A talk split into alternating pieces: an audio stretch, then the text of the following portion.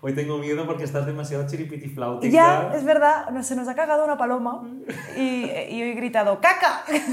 Se ve bastante extraño. Viniendo para acá, sí. Se nos Pero ha no estoy, no sé, no sé qué me pasa, estoy como un- En tensión. En tensión. ¿Qué tal tu sí. semana? Pues en tensión, También. la verdad. He estado escuchando mucho a los Kings a todas horas. Mm, Bien. que eso es bastante reconfortante y normalmente es cuando algo va a ocurrir. ¿no? O, o algo está ocurriendo. Exacto. Y hay una canción que me he escuchado y reescuchado mil millones de veces, que es Waterloo Sunset, un clásico, y que ha sido un poco la precursora de este capítulo. Ajá. Porque si seguimos así tirando del hilo de nuestras filias, lo british, es decir, aquello que entendemos como lo inglés, Lo british. lo british, lo inglés, sería una de ellas, Sí, ¿no? es una obsesión muy recurrente en nuestra vida. Y ojalá pudiera apretar un botón ahora y que empezara a sonar la canción ahora mismo. Sería bastante épico.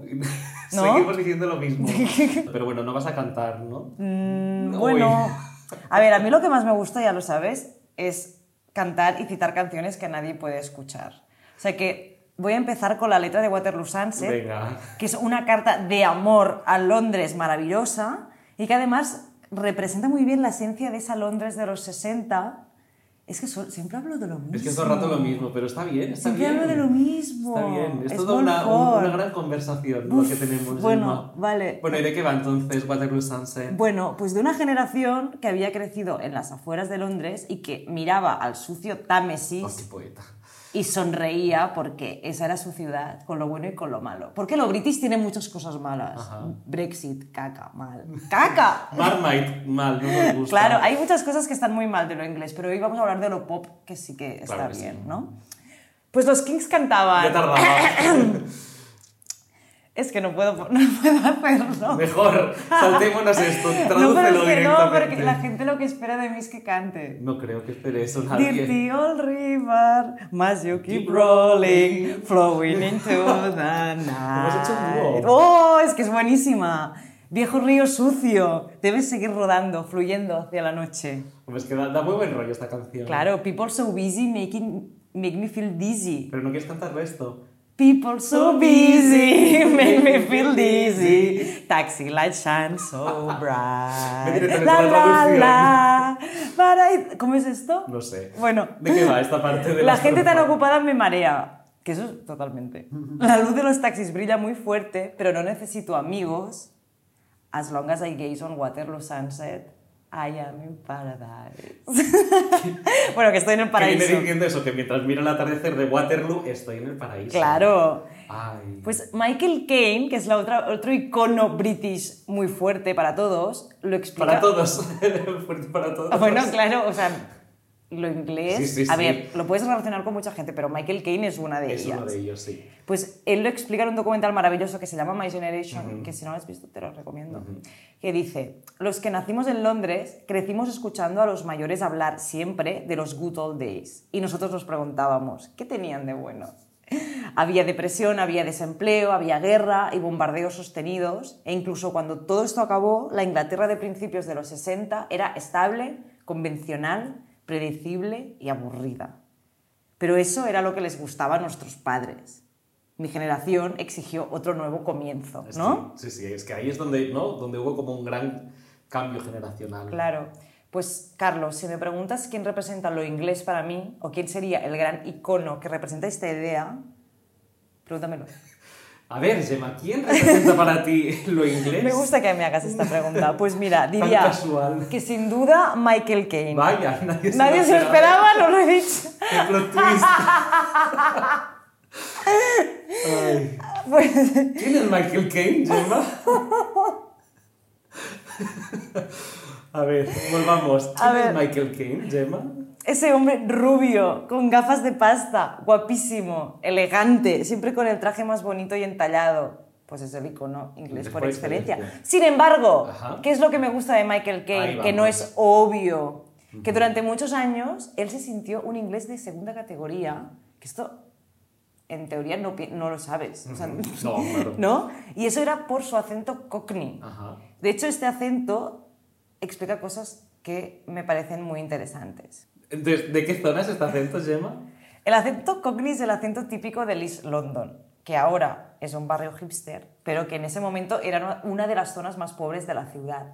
Y los ingleses que vivían en esa zona hablaban de una forma como muy diferente, más chabacana y como más cerrada que los acomodados, digamos, del West End de Londres.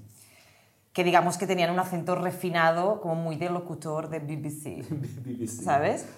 Entre las características del Cockney está la oclusión glotal, Bueno, clase de lingüística. que es esa forma de omitir letras como la T en palabras como water o cottage, ¿no? También tiende a pronunciar, tienden a pronunciar la TH como si fuera una F en palabras como think o theater, igual, think, theater, ¿no? De manera que lo que oyes, De machunga inglesa. claro, es este, este acento que no se entiende nada. Si ves Alfie, la peli de. Michael Caine, no estoy muy a favor de esta peli, Lo pero sabemos. como así Pero como dato como curioso- dato para entender esto, pues el personaje habla en cockney toda la peli, Mm. que es algo muy raro porque en ese momento en Estados Unidos no sabían muy bien ni que existía este acento y se quedan un poco flipando, ¿no? Y de hecho, claro, todos los actores de ese momento lo falseaban una especie de posh accent y Michael Caine en esa peli dice, no, yo hablaré con mi acento normal y ya está. Pues en ese momento Michael Caine explica que el sistema les veía un poco como monos de feria. Dice, a los Cockneys siempre nos miraron con cierta amabilidad, pero era una amabilidad paternalista, la misma amabilidad con la que miras a, Mi- a Mickey Mouse o a los puppets. Que no, No tiene sentido no tiene alguno. sentido, ¿por qué habla de Mickey Mouse? Pero bueno, o sea, entiendo lo, lo que dice, pero no sé por qué La cita. metáfora- entiendo la metáfora de Mickey Mouse. bueno, Dice, hasta que llegó una generación de la cual yo era el más mayor, bueno, era el mayor, el abuelo de esa generación, que decidió que no seríamos nunca más Mickey Mouse. bueno. Bueno.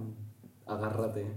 Se entiende. Bueno, y entonces. O sea, ¿no? que por primera vez en la historia de Inglaterra, la working class inglesa se levanta y Katia, esto te dice... encanta. mucho. La working class inglesa. Sí, aquí estamos, esta también es nuestra sociedad, ¿no? Y, sabe- y no vamos a irnos a ningún lado. Como cantaron los Thunderclap. Newman, Socorro.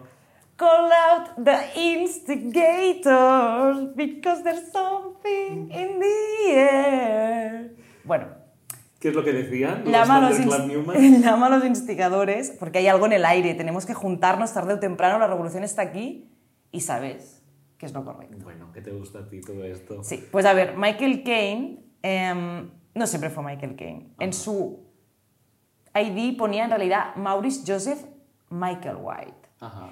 Su madre era mujer de la limpieza y su padre trabajaba en un mercado de pescado. Y desde pequeño él quiso ser actor, se pasaba el día en el cine viendo pelis que, según cuenta, mostraban una vida muy diferente a la suya, ¿no? Así que, aunque quisiera, nunca creyó que fuera posible llegar a ser actor, porque para empezar la gente le decía que, que bueno, que para ser actor tenías que saber hablar, ¿no? Como muy faltones con, su acento cockney. Pero, claro, en ese momento hay esta revolución de la que, que- que te he cantado, ¿no? de la working class, y él lo intenta, ¿no? Se deja llevar un poco y empieza a ir a las audiciones y se empieza a hacer llamar Michael White, que es su apellido en realidad. Hasta que un día su agente le llama y le dice, tengo un trabajo para ti, ¿no? Y le dice, tienes tres días para prepararte. Es muy de peli. Él lo cuenta así, pero Sí, porque sí. es un... Ya sabes, sí. Y le dice, eso sí, no te puedes llamar Michael White porque no funciona, ¿no? Y entonces él explica que estaba en una cabina telefónica y que justo delante eh, había una sala de cine que vio un cartel que decía The Kane Mutiny, que era una peli de Humphrey Bogart, Sí. que era como uno de sus actores favoritos, entonces dijo, vale, me llamaré Michael Caine, ¿no? Y ya está, fácil. Lo que pasa es que nunca se cambió el nombre oficialmente, o sea, siempre se tuvo el, mismo, el nombre este de Maurice, Joseph, no sé qué. Hasta que hace muy poco dice que ya no podía más, que estaba harto, que cada vez que viajaba en el aeropuerto le decían, ¡Eh, Michael Caine! ¿No? ¿Qué tal? Yendo a ¡Hombre! Y él decía, ¡Ey, hola, tal! Daba su, su, me encanta mí, Su ID, su pasaporte. su pasaporte y decían, en un momento, ¿tú quién eres? ¿Qué es ¿Pero este nombre? quién es? Espérese aquí un segundo, ¿no? Y que llegaba tarde a todos los sitios, perdía vuelos Drama. y que al final, pues, pues que se ha cambiado el nombre, pero con 90 años casi. Volviendo a Michael Caine. Vale. su- Pues se ve que en su primera audición, volviendo un poco a este momento de revolución, Michael Caine llegó y se ve que el papel ya se lo habían dado a otro. Drama. Y el director de casting le dijo, bueno, bueno, no te vayas tan rápido que tienes un físico que pareces un oficial inglés, ¿no? Así tan guapito. Y le dice, eso sí, a ver, intenta poner un posh accent porque no se te entiende nada, ¿no? Y, y cuenta que el director de esa peli pues le, le dijo, ah, pues genial, contratado, ¿no? Pero que si el director de esa peli hubiera sido inglés y no americano, dice, nunca habría conseguido ese papel, ¿no? Porque Dice, en ese momento todavía el sistema de clases en Inglaterra era, era muy fuerte. Sí, sí. Y la peli era Zulu, de Jerome Sall, por si te interesa. Por si me interesa profundizar Es una peli que, que nos da un poco igual, pero bueno. Pero como ya te he dicho tropecientas mil veces, a mitad de los 60 algo cambió, hubo esta especie de revolución de la middle class y la gente joven cogió sus coches y se mudaron con sus acentos regionales a Londres. Claro que sí. ¿no? Y Kane explica que en ese momento en Londres era difícil ver a gente mayor de 35 años, que todo el mundo era joven y guapo. Y que la mayoría eran de clases trabajadoras de todo el país. Y explica también que en la historia de Inglaterra nunca antes tanta gente joven vivió lejos de su casa y de su familia, ¿no? que eso fue como una ruptura fuerte de, culturalmente hablando. Así que nada, una nueva generación, digamos, empieza a pensar por ella misma, a cuestionar los valores de las anteriores y a construir pues, sus ideas sobre la moda y la música. Así que por Carnaby Street empieza a desfilar gente como Mary Kwan, que abrió la tienda Bazar y empezó a hacer esas faldas cortísimas. También estaba Vidal Sassoon, que era hijo de una familia judía súper pobre y que se inventa ese corte de pelo tan icónico. También estaba Twiggy por ahí, obviamente, ¿no? Me encanta que es como en plan los teleñecos. Había gente, gente por Carnaby Street saliendo. Los, puppets, ¿no? Que dice el, Michael Caine. También estaba Twiggy. estaba Twiggy, que, es esa chica pues bajita, ¿no? Que, que, también tenía un acento cockney muy fuerte y que no... Ella sí que no lo, no lo ocultó, no lo ocultó nunca. nunca. Y es un momento tan fuerte y tan innovador y tan lejos, digamos, del establishment inglés que existía hasta entonces, que Carnaby Street llegó a ser una atracción turística en sí misma. O sea, en ese momento, no es coña, era el segundo lugar más visitado después de la Torre de Londres. Qué fea la Torre de Londres. y el tercer lugar era el Buckingham Palace. Eso bien. Pero es, fuerte esto, ¿no? Sí, sí. O sea que por primera vez el buen gusto ya no viene de los ricos, sino que viene de los jóvenes. ¡Wow! Se dice que los Beatles crearon el swing London, pero David Bailey, fotógrafo de la época, dice una cosa muy guay, que es que Londres creó a los Beatles, ¿no? Es decir, que toda esta revolución fue lo que condicionó que bandas como los Beatles o los Rolling Stones trascendieran la historia como lo hicieron. O como Dylan, que él muy humildemente cantaba, pues I just happen to be there, that's all, ¿no? Vaya, yo pasaba por ahí. Yo pasaba por ahí. y estabas pasando por ahí. Como el aute, ¿no? Pasaba por ahí.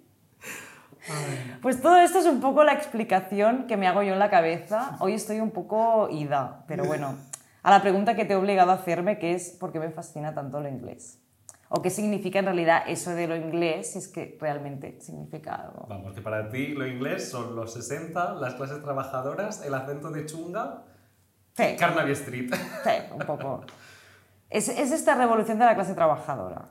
Y Kane dice una cosa muy guay, que es lo mejor de los 60 fue que por primera vez el futuro lo definió la gente joven. Esto es clave. Sí, eso también lo decía la Diana Brilland. Es muy importante. Ojo que ahora no sé si el futuro lo está definiendo la gente joven. No hay futuro, ya. Por eso mm, es importante este momento, hay que recordarlo. ¿no? Y además la gente joven viniera de donde viniera.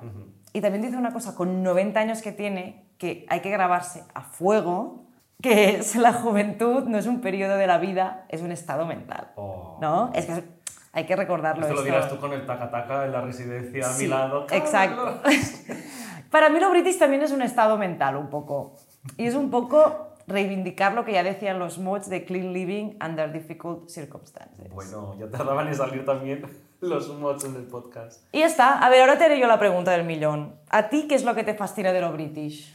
Pues es que para explicarte, ¿no? Mi fascinación de lo british, quiero explicarte cómo he llegado a la, elección del tema. Vale. Me voy a desviar un montón, pero no pues pasa Pues nada. como yo con los Kings, Vamos a tener ¿cuál ha paciencia. sido...? Vale. Claro, yo pensé, ¿qué es lo que me gusta de lo británico? Y entonces pensé pues, en Michael Nyman, en el Té con Scones, en William Morris, en Bridget Jones, Hombre. en Macintosh, en los artistas Gilbert and George, que son de East London, y pensé, ¿qué puede representar la quinta esencia británica? Pero Guau. no, te voy a dar, no te voy a dar la respuesta aún. Me voy a ir un poco más lejos. Porque Ay, ay, ay. pensé en una película francesa que se llama Guillaume y los chicos a la mesa, que trata sobre Guillaume, que es hijo de una familia francesa muy rica, pero que todos piensan que es gay. Y él tiene mucha pluma y se pasa el día imitando a su... ¿La has visto esta peli?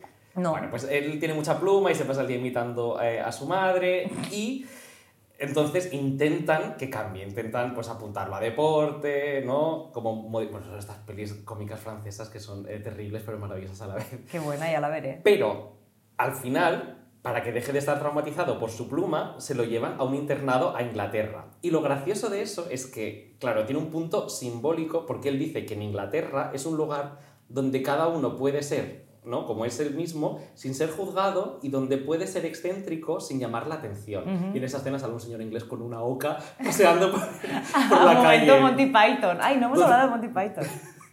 Entonces, la conclusión de esta escena es que la masculinidad y la clase británica está por encima de prácticamente todo en esta vida. Vale, sí, Y- estoy de acuerdo.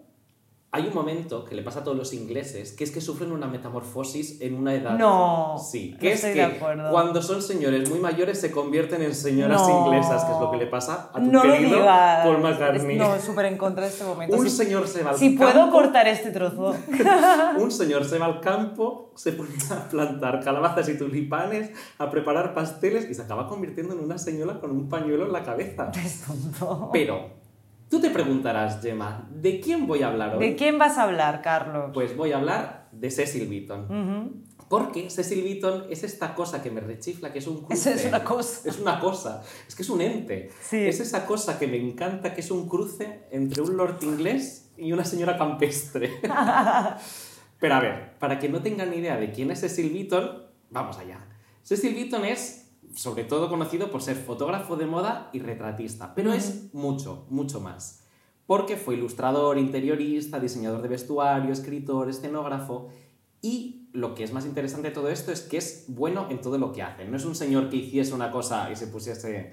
¿no? a hacer otros caprichos y tal y cual. No, no, no. Este señor es bueno en todo. Pero, además del trabajo que tenía y de ser reconocido por su trabajo, es reconocido por él mismo. Porque él se crea un personaje. A él mismo dice, qué bueno Es eres. que claro, qué bueno eres, Cecil Beaton. Y una cosa muy interesante es que cuando a todo el mundo le preguntan qué es lo que valoran de Cecil Beaton o cómo definirían a Cecil Beaton, todo el mundo siempre dice lo mismo, que es un dandy. Es el último dandy que de verdad Guau. existió. Pero Cecil Beaton viene de una familia de clase media donde su padre hace de actor aficionado en los ratos libres y que la madre, la mayor preocupación es acabar, casar, acabar casando a sus dos hijas. Y entonces, en este environment, pues él florece. Vale. Entonces, el primer interés artístico de Cecil Beaton es la fotografía, porque resulta que la nani que tenían, ¿no? la, la Mary Poppins que tenían en casa, eh, era, no, le gustaba hacer fotos. Y entonces le enseñó a Cecil Beaton cómo usar la cámara. Y Ah. las primeras modelos son pues, sus hermanas y su madre. Y él, que era una señora de un gusto muy eh, femenino, pues las, las retrata como si fuesen pinturas de Sargent, ¿no? Y esta cosa así como súper teatral, súper pintoresca. Y la nani revelaba los carretes en el lavabo de la casa. Cuando va creciendo, pues llega un momento que no acaba ya la escuela y se va a Cambridge a estudiar. Entonces, en los años que está en el college, empieza a dibujar, empieza a hacer también de actor en los clubes de teatro estudiantil y empieza a escribir sus primeras cosas. Y es en ese momento en el que ¿no? está experimentando y tal y cual y se da cuenta que la fotografía es un pasaporte, porque lo que le permite es llegar a una posición social a la que él no podía llegar de primeras. Vale. Y entonces a lo que se dedica es a fotografiar señoras de la alta sociedad inglesa. Y se convierte de una manera como extraoficial en el fotógrafo de la familia real británica. Claro. Porque fotografía a la reina Isabel II o a su madre, a la reina madre, pero también fotografía a la duquesa de Windsor, ¿no? La señora esta que abdicó, se fue a vivir a París y Sí. tal. Y de hecho, una de las fotografías más icónicas de Cecil Beaton es ella, la Wally Simpson, con el vestido este de Schiaparelli, con una langosta dibujada por Dalí y tal y cual. Pero claro, él también es el que fotografía la coronación de la reina, que son unas fotos divertidísimas porque sale la reina jovencísima con un cetro y una corona y hay una foto que sale ella súper seria y después hizo otra que sale sonriendo, que tiene una risa macabra que es fascinante. Bueno, volvemos a Cecil Beaton. Sí. ¿Qué la pasa? Pues que, como tiene esta gran reputación en Inglaterra, consigue un contrato con Condé Nast que le permite colaborar con Vogue y con Vanity Fair.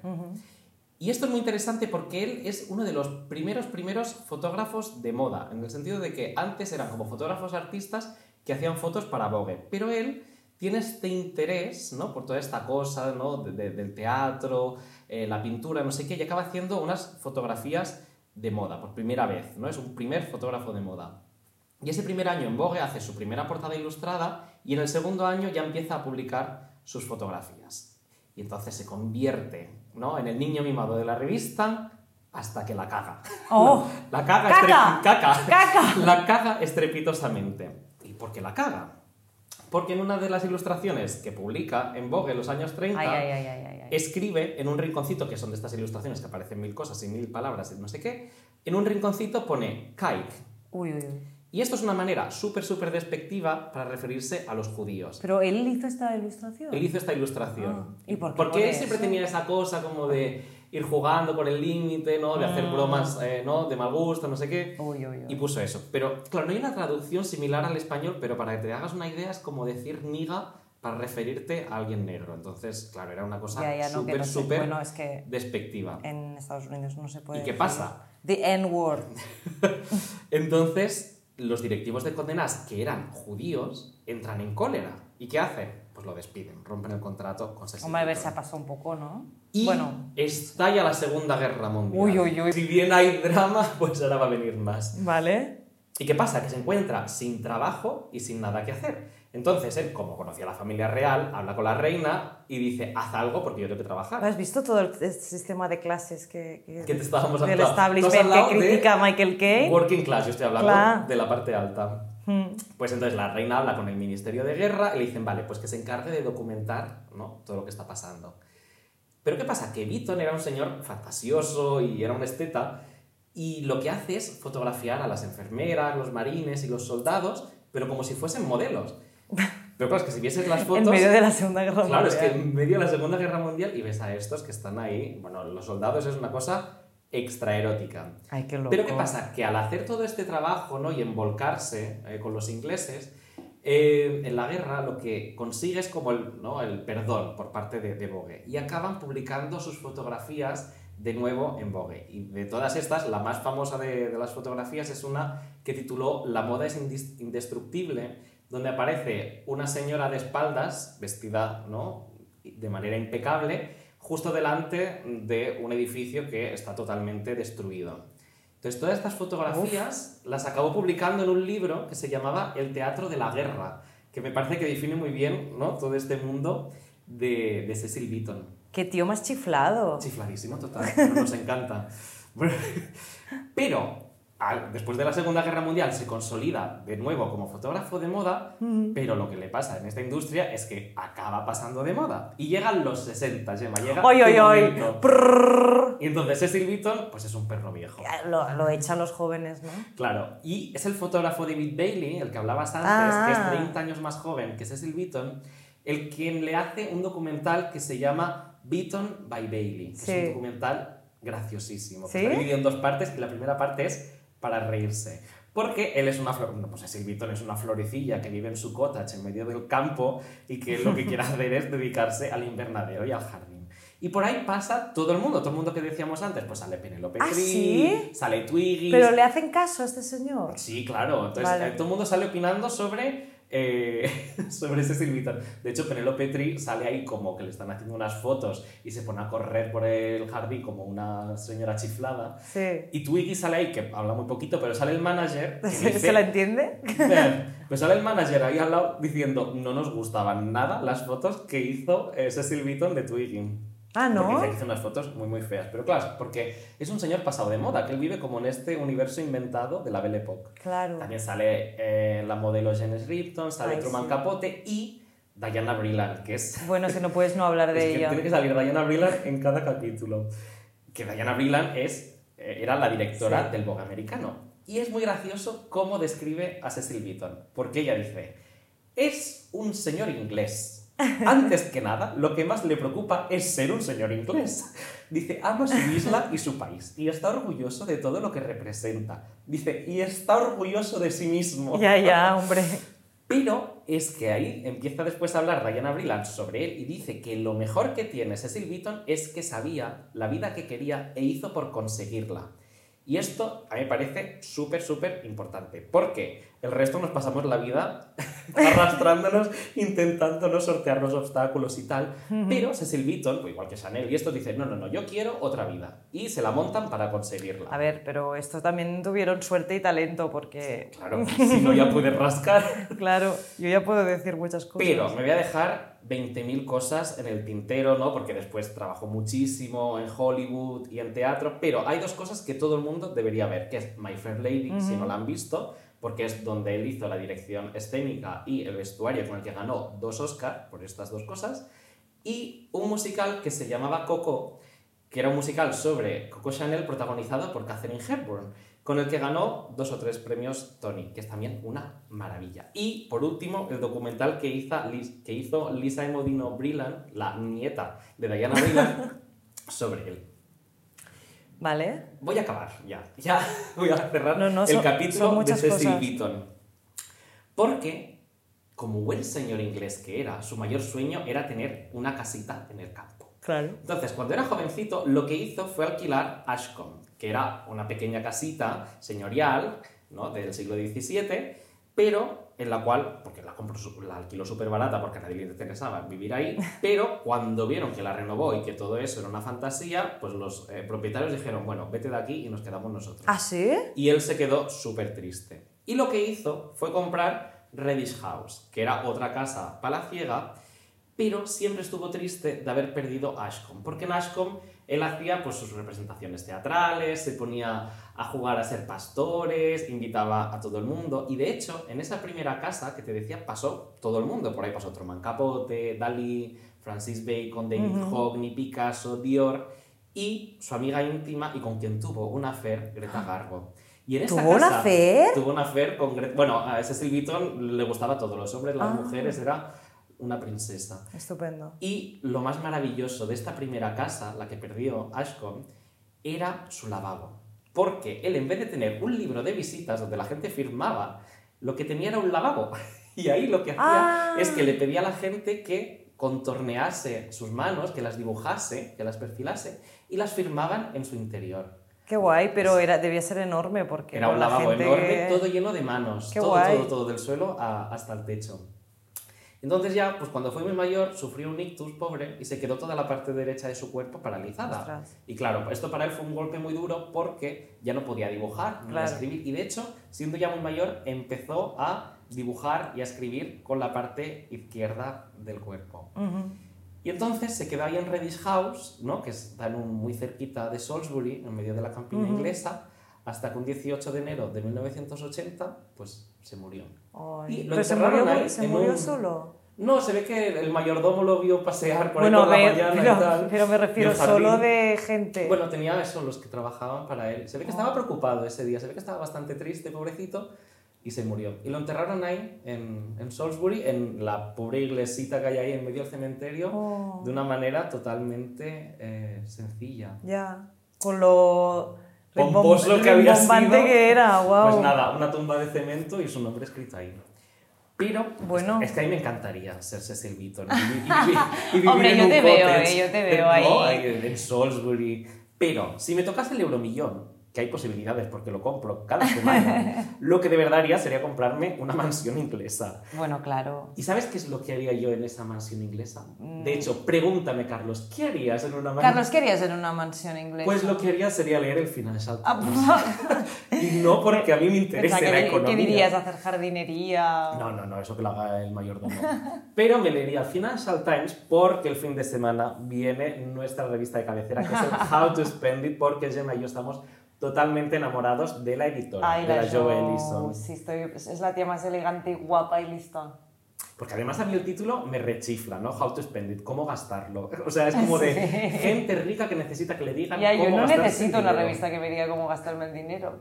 Pero bueno, hace un par de semanas, sabes que el Financial Times viene con diferentes, Sí. eh, ¿no? Con diferentes periódicos, pues publicaron el suplemento de Houses and Homes. Ay, ay, ay, ay. Este suplemento es chulísimo. Es clasiquísimo, con papel de periódico de formato grande, ¿no? Rosa, que es lo más. Sí, que, que hoy en día imprimir en este formato broadsheet es como un statement, ¿no? Porque todos los periódicos se han pasado al formato tabloide, ¿no? Y de hecho, este formato tan grande es lo que diferenciaba a los periódicos serios de los sensacionalistas, ¿no? Hasta que llegó un punto en el que, como salía como mucho más barato imprimir en tabloide, pues todos se fueron pasando a un formato más pequeño, ¿no? Que es el que conocemos ahora. Pero fue cuando el Times pasó a formato tabloide que, que empezó ya a verse como un formato serio, digamos, ¿no? Si el Times es tabloide ya no es sensacionalista. Pero que el Financial Times, y ya me callo, y todos sus suplementos, este que dices, se sigan imprimiendo así, es una forma de diferenciarse. Y bueno, también puede que, que sea porque bueno, tienen tantos anunciantes y tan potentes que igual no ven igual imprimir en una página enorme que en una más pequeña. O sea que igual hay un poco de presión. El otro día me compré el Financial Times Sí. para coger el avión y estaba intentando leer en el avión el Financial Times. Pero se lee por, por cuartos. Claro, se leen cuartos, pero Claro. imagínate yo en el pasillo intentando doblar el periódico para doblarlo en cuartos. El norte inglés, Y el, claro, leer. y yo en Vueling leyendo el Financial Times, sí, claro. Y el de al lado me miraba en plan, pero señor. Pero bueno, Pues sabes que mi jefe, y amigo ya podría decir, Albert Salor, se dedicaba a hacer toda esta transformación durante años de formato broadsheet a tabloide. Ajá. O sea, él hizo como este cambio de muchos de estos periódicos ingleses y, me cuenta un montón de batallitas siempre. Y se ve, ya me cayó, es que, que en España, con la transición, empezaron a salir periódicos nuevos y todos eran ya en formato tabloide y eran súper innovadores en diseño. Y bueno, por eso los estudios de diseño de España han sido siempre pioneros y referentes de diseño editorial de periódicos, ¿no? Después de este inciso en historia del periodismo reciente eh, y de los formatos editoriales... Ya no sé por qué te he explicado esto, Bueno. pero es curioso, ¿no? Mucho, mucho. Voy a seguir hablando del Perdón, Financial ya, Times. sí, sigue, Hace dos semanas, como Me he ido mucho del tema. Me he emocionado. leí un artículo que se llamaba Celebrating London's Mansion Flat, ¿no? Vale. celebrando el piso mansión eh, londinense. Es que es maravilloso este suplemento. Y entonces, el artículo empezaba. La vivienda aspiracional británica siempre ha sido la mansión. La casa grande y vieja es lo que había que tener. Y lo que, se, y lo que dificultaba vivir en las ciudades si no eras un rey. Y es que ahí estaba nuestro problema, porque no tenemos ni para un piso Bueno, o para tener una pero podemos hablar de las casas, ¿no? Que es gratis. Pues sí. Y de la que vamos a acabar hablando es Wilton House, que es una mansión que también está a las afueras de Salisbury, o sea, muy cerca de donde vivía Cecil Beaton, Ay, ay, ay. que me rechifla porque ahí es donde se ha grabado The Crown, Emma, Sentido y Sensibilidad, Los Bridgertons, que no me gustan, Retrato de una Dama, Orgullo y Prejuicio y Barry Lyndon. Esta sí, de Stanley esta sí, Kubrick. esta sí. Porque la idea de Kubrick, al principio, era adaptar Vanity Fair, que era de William Thackeray, pero al final decidió adaptar La suerte de Barry Lyndon, porque él decía que no era una novela tan redonda y que él necesitaba, ¿no? Como trabajar en algunas novelas que no sean tan tan buenas, que de hecho es lo mismo que hizo con The Shining, que Sí. por eso se acaba enfadando, eh, ¿no? Porque decían que, que, claro, cada, cambiaban mucho las, las novelas, Claro. porque decía, decía que Las adaptaba a su manera. Claro, es que hacía su versión. Y volviendo a esta casa, ¿sí? a Wilton House, a mí hay una cosa que me encanta porque la sala que más sale y que puedes ver en todas estas películas Sí. Es la sala donde aparece una pintura gigante de Anton van Dyck donde sale pintada la familia del duque de Pembroke, que eran los propietarios. Y lo que me chifla es que esta pintura se ha acabado convirtiendo casi en un prop de cine, ¿sabes? O sea, ya. se acaba convirtiendo en simplemente un decorado. Pero bueno, a ti en verdad las pelis estas de época no, no, No, no te a, gustan. mí, a mí en general me parecen aburridísimas. Pero te encanta Barry Pero. Barry Lyndon es diferente. O sea, Barry Lyndon me flipa. Y yo creo que me gusta porque en realidad lo que está haciendo Kubrick es subvertir este género, ¿no? O sea que la grandiosidad de los planos y los espacios de Barry Lyndon contrastan con un personaje que en realidad es un perdedor absoluto, ¿no? Y, y al final, como las pelis de época, por definición, son épicas y suelen tener como protagonistas heroicos y tal, pues a mí me encanta que Kubrick lo que hace es poner la épica en la fotografía, ¿no? que es maravillosa y que está grabada con luz natural, interiores con velas, ¿no? que parecen cuadros y además esos planos súper estáticos que acentúan todavía más esta idea pictórica, digamos, de grandiosidad, pero a la vez toda esta grandiosidad lo que hacen es empequeñecer al protagonista, ¿no? porque tenemos un personaje que no consigue nada en toda la peli, no, es nada Lo consigue todo destacable. lo pierde todo. Es como una veleta, ¿no? Todas las decisiones importantes las toman los demás, no tiene ningún tipo de carisma. No, no hay épica, no- ni siquiera hay maldad, porque es No. que es un tío que abo- aborrece. Es no, plano, es, no, sí, es, sí. sí, no es ni maquiavélico como Alex de la Naranja. Mecánica o Jack del, del. Resplandor, que dices, es bueno, al menos es malo, ¿no? Pero eso es la gracia, yo creo, y es lo que la convierte en una peli muy cómica. De hecho, el epílogo deja muy clara esta idea, ¿no? Dice, fue en el reino de Jorge III que los mencionados personajes vivieron y se pelearon. Buenos o malos, guapos o feos, ricos o pobres, todos son iguales ahora. Súper moderno esto. Claro, es la idea un poco de que da igual lo que hagamos en la vida, porque no cambia lo insignificantes que somos todos, ¿no? Es Sí. una idea súper nihilista. Sí. Y Es esta cosa, ¿no? Como de Woody Allen, de que pasan cosas, pero en verdad no pasa Claro, nada. Barry Lyndon es Todo un empieza y acaba igual. Todos somos Barry Lyndon. Todos somos un tío insignificante, una persona insignificante que vive en un mundo grandioso. Ay, a mí es que hay tantas cosas que me rechiflan. ¿Tú viste un documental que se llamaba Mi amigo Kubrick? No lo he visto. Pues es maravilloso porque sale Emilio de Alessandro, que era el chofer y secretario de Kubrick. Ah, me lo. Sí, sí lo he visto, me lo dijiste tú. ¿no? Y, sí. y- y, claro, explica que el señor este estaba chiflado y que Sí, estaba sí, ¿no? sí. mirando hasta el último detalle. Es y que el verdad, pobre sí. era como tienes que ir a Londres a buscar velas. Tienes que. No, pero claro, desde el medio de, de la campiña inglesa. Bueno, estaba rechiflado. Y Marisa Berenson, por ejemplo, explicaba que grabar con él era un horror, porque le hacía repetir las escenas constantemente, que de hecho la Shelley Duvall, ¿no? la del resplandor, también acabó acabó desquiciadísima, sí. pobre. Bueno, la Marisa Berenson está estupenda. Y Ryan O'Neill hace un papelón que no lo nominaron ni a Todo los... el mundo lo odió. No lo nominaron a los Oscars, es No. fuertísimo. O sea, es la típica peli buenísima que no se entendió mucho. Bueno, porque decían que, claro, que era un señor cero carismático, pero piensas, bueno, es que precisamente... Pero es que es el papel, ¿no? Es, es que es per- una- en realidad está haciendo un papel de una persona llena de pasiones y de impulsos, pero que los lleva por dentro, ¿no? Y- y por y que, y dentro. que- y que se pasa toda la peli impasible, Tal cual. pero a la vez sí que notas cómo pasa el tiempo y se hace Sí. mayor. Claro, es que es, es lo trágico, ¿no? Claro, que todo, claro, claro, la, la vida va, va- va avanzando. Hacerte mayor Sí. Pero antes hablabas de esto, ¿no? De las escenas que te encantaban y Sí. tal, ¿no? Que tenía este punto pictórico, porque de Sí. hecho hay muchos planos que están inspirados en pinturas de Thomas Gainsbourg o de William Sí. Hogarth, que eran los pintores más famosos de la segunda mitad del 18, que es el reinado de, de Jorge III. Pero hay una cosa que solamente me interesa a mí, pero que me parece súper curiosa, que es que las dos piezas más famosas No, pero son maravillosas la música. que son, bueno, es que se, convirtieron en súper eh, icónicas de la película, que es la sarabanda de Händel y el trío para piano de Schubert, no son de esa época, porque la sarabanda de Händel es de 1703 y el trío de piano de Schubert es de 1827.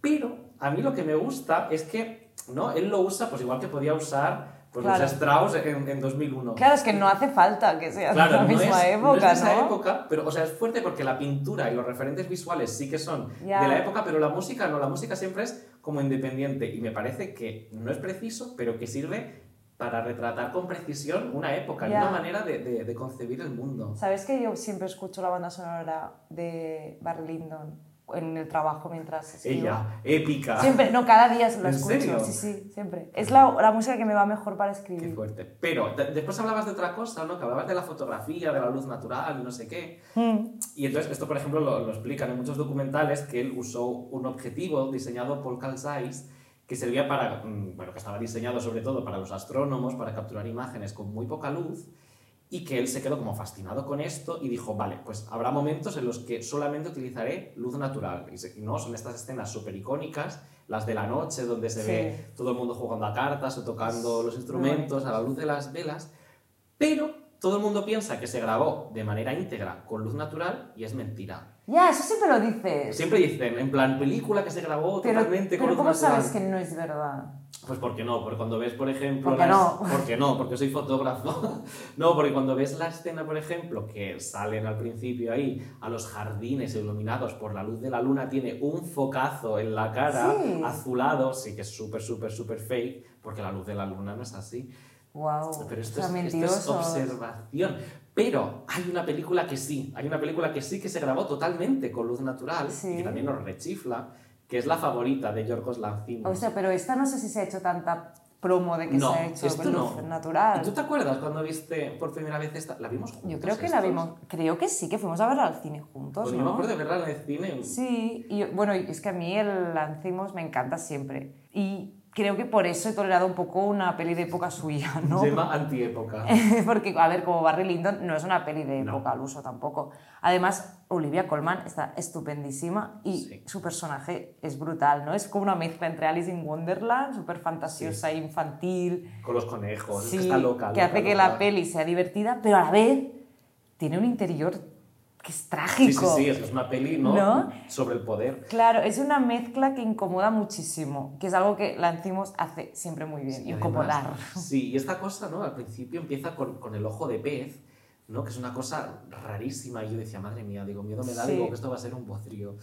Pero es que yo hay dos cosas que me pasa cuando veo películas, que es que me fijo siempre en dos cosas. Una es si lo que tocan musicalmente en un piano, en un violino, lo que sea, es música de verdad o si están falseando. Sí. Y si la luz es real y coherente o si es todo un bodrio. Yo me acuerdo salir de la favorita y decir, es que esto es una maravilla. Digo, porque todo parece grabado con luz natural. Y salí, lo busqué y sí, sí, todo está grabado con luz natural. Y lo único que le dejó utilizar eran unos paneles para rebotar un poco la luz. Pues que solamente por eso ya debería ir a ver la película todo el mundo porque en verdad ves los espacios y la gente con la luz que había en esa época. Yo tengo que confesar una cosa, pero no tengo ni idea yo. O sea, a mí la primera vez me gustó El ojo de pez, pero tengo que decir que la segunda vez que la vi más tarde me chirrió un poquito a veces. Pero, o sea, en algunas escenas creo que distrae un poco, pero entiendo lo que dices y tendría que verla otra Sí, vez. a mí me gusta porque tiene ese punto como de ver, ¿no? Desde un punto de vista como casi más objetivo, como, Sí. ¿no? Como una- un gran hermano. Sí, conceptualmente sí, pero a veces me chirría un poco. Pero lo que es maravilloso es lo exagerado de todo, ¿no? El vestuario, el maquillaje, ¿no? Claro. lo teatralizada que es cada escena. Sí. Además, es que creo que todos los protagonistas vomitan en Sí, sí, algún es que es momento. ¿no? Es como todo muy fuerte. Sí, sí. O sea, y ahora estoy pensando, hablando de gente fuerte y de mansiones que has estado hablando, me ha venido a la mente Grey Gardens. Pero estas eran americanas. Que seremos ¿no? nosotras. No, no, nada, nada. Noso- nosotras de mayor. Podríamos hacer un capítulo de gente fuerte, pero en plan concurso de lo, de lo más chiflado. A ver quién gana. Porque normalmente hablamos de gente muy ligera en este podcast. No, pero esta- creo que estaría bien, en plan, prepararnos algo de lo las, más las fuerte. chifladas. Sí, Venga. ya lo haremos. Vale, pues queda pendiente. Pues nos vemos en dos semanitas, Gemma. Pues muy bien. See you soon. ¡Caca! Adiós. Adiós.